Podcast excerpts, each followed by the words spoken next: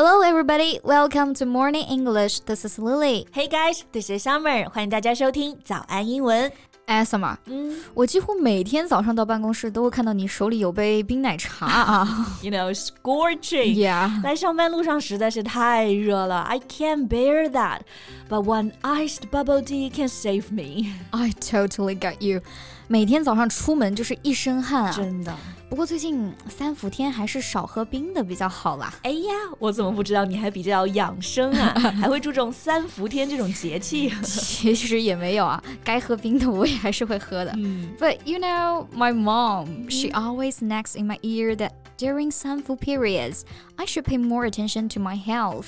要我少喝冰的呀，没事儿泡泡脚啊之类的。Yeah, that is what a mom will say. Yeah. 而且不是还有句话是这么说的吗？冬病夏治，对吧？是，就是说夏天呢，这个三伏天多泡脚，会比呢冬天泡脚效果要更好。听说是这样。哎，那我们不如今天就来聊一聊这个让人热的发懵啊，时间又长，但是又很重要的节气——三伏天吧？Yeah, sounds good. And we can also share some expressions about 三伏。 嗯，那首先肯定要讲一讲三伏天用英语怎么说啊？嗯，We can simply call it 三伏，just spell it。是的，像我们中国有很多传统节日啊、节气之类的嘛，It's difficult to translate them in English, so the easiest way is to spell it. Yeah. 不过三伏天呢，其实还有一个我觉得还挺有意思的翻译啊，其实就是 Dog Days。Yeah，那很多人肯定有疑惑。What's the relationship between 三伏 and dog？三伏天和狗有什么关系啊？其实这里的 dog 不是指狗狗啊，而是指天狼星。嗯、因为有的天文学家认为呢，夏天的炎热啊和天狼星相关，所以大家就用了 dog days of summer 来表示三伏天。嗯，长知识了啊！嗯、然后我还听到一种比较接地气的说法，嗯、就有人开玩笑呢说，这段时间的天气啊，把狗都热得趴在地上直喘气，所以就叫 dog days。That makes sense，还蛮有道理的，听起来。那 Summer，关于三伏天呢，你有没有什么印象比较深刻的事儿啊 ？Um, nothing special，就是一个字啊，热，很热。But actually, I don't pay much attention to dog days. I don't even know when it came this year. The specific timing of the dog days varies each year, right? 是的，每年三伏天的具体时间呢，其实都有点区别。嗯，It usually comes between mid July to mid August. 而且三伏三伏嘛，它是分为三个时间段的，头伏十天，中伏二十天，末伏十天。 which means the hot spell will persist for 40 days every year. Yeah，三伏啊会持续整整四十天，真的让人热的受不了。是的。那这里的持续高温呢，用英语我们就可以说 hot spell。So we've been experiencing a hot spell this month. So remember to avoid prolonged outdoor activities. 对对对啊，这个天气还是不要长时间的待在室外。嗯，我上周就大脑一热干了件蠢事儿啊。嗯 I went camping with my friends on last weekend. Are you insane? 这种大热天出去露营，你不得热中暑了？真的被你说中了。When I arrived at the camping site, I was drenched in sweat. Then I got heat stroke after staying outdoors for two hours. 待了一两个小时之后啊，就突然开始头晕啊，然后流鼻涕。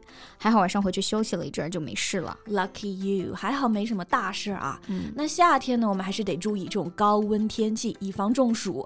那中暑怎么说呢？我们刚就用到这个单词 heat stroke，H E A T heat。stroke, S T R O K E.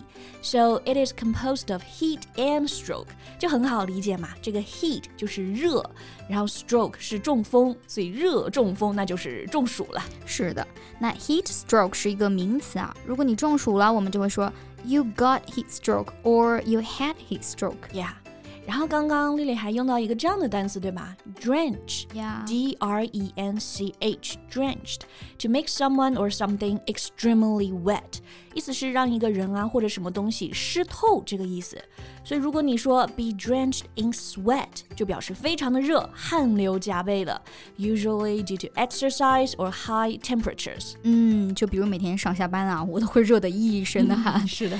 Every day during my commute to and from work, I would be drenched in sweat due to the heat. 一样一样啊。So that's why I have a cup of iced bubble tea every morning. It's scorching outside. Yeah, scorching. S C O R C H I N G. Scorching means very hot. 比如那个骄阳似火呢，我们就可以说 The sun is scorching hot。对，这个 scorching 和 hot 也可以连着来用，就表示非常的热，热的不行了。For example, it's scorching hot at the beach. That's right. 那这个 scorching 其实就是 hot 的高级替换词了，大家在夏天就可以赶紧用起来。And another alternative for hot is baking yeah baking 就是烤面包的那个 bake 对，所以这个 baking 用作形容词呢，就表示非常的热，热的要烤熟了啊。是是是。那像我们平常啊，如果你在室外待着，顶着这个太阳晒呢，你就会说，我感觉我要烤熟了，I'm baking。外面热死了，你就可以说 It's baking out there。Yeah，每年夏天都感觉要被烤熟八百回啊。We have to admit that the summer in Hunan is really, really hot. Yeah. 甚至这种热和北方啊，或者是沿海地区还有点不一样。对，长沙就是闷热，对吧、嗯、？Yeah, the weather here is really sultry. Sultry means hot and damp. 就是又热又潮的那种感觉。对，因为这边的空气湿度啊很大，unlike coastal cities where there's a significant temperature difference between day and night。像沿海城市呢，昼夜温差大嘛，到了晚上就比较凉快。嗯、但是在湖南呢，the night is as sultry as the day，像是待在一个大的蒸拿房一样啊。Yeah, it's like a sauna, like a sauna。哎，这里就可以用来表示呢，某个地方特别的热，一般是形容这个室内。 那前两周我们办公室空调不是坏了一次吗？Wow, it was like a sauna in our office that day. 这个天气离了空调是真的活不了啊。是的。But don't always stay in air-conditioned rooms. Yeah, when the sun goes down, you can go out for a walk. 虽然很热，但是三伏天嘛，你偶尔呢出出汗、排排毒也是好的。是的，偶尔还是听听妈妈的话，养一个生啊。嗯、OK，那关于三伏天。 dog days，你还有什么想分享的吗？Welcome to share with us. So thank you so much for listening. This is Summer. This is Lily. See you next time. Bye.